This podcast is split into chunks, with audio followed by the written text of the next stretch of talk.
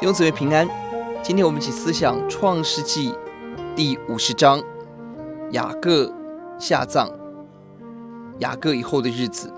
这一章是两个人的过世，一到十四节是雅各的过世，二十六节是约瑟的故事过世。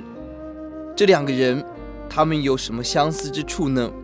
我们看到他们当时在最国际中最强盛的国家埃及，过着被尊重。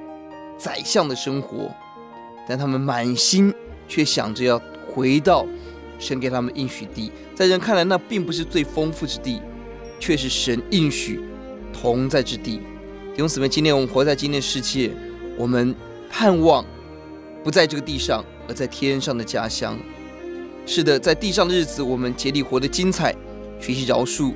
学习安慰人，带给家庭环境很大的祝福。这样经文很美的经文，在第二十节，约瑟说：“从前你们的意思是要害我，但神的意思原是好的，要保全许多人的性命，成就今天的光景。”是的，人有很多的恶心、恶行。十个哥哥因着嫉妒而出卖了约瑟，但约瑟得到一个截然不同的眼光，看到上帝的意思是好的。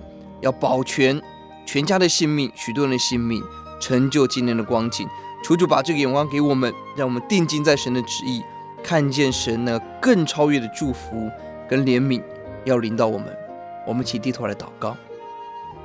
主，我们感谢您，我们相信你在万事万物以上，你主宰一切，因此我们可以放心的把自己的生命交给你。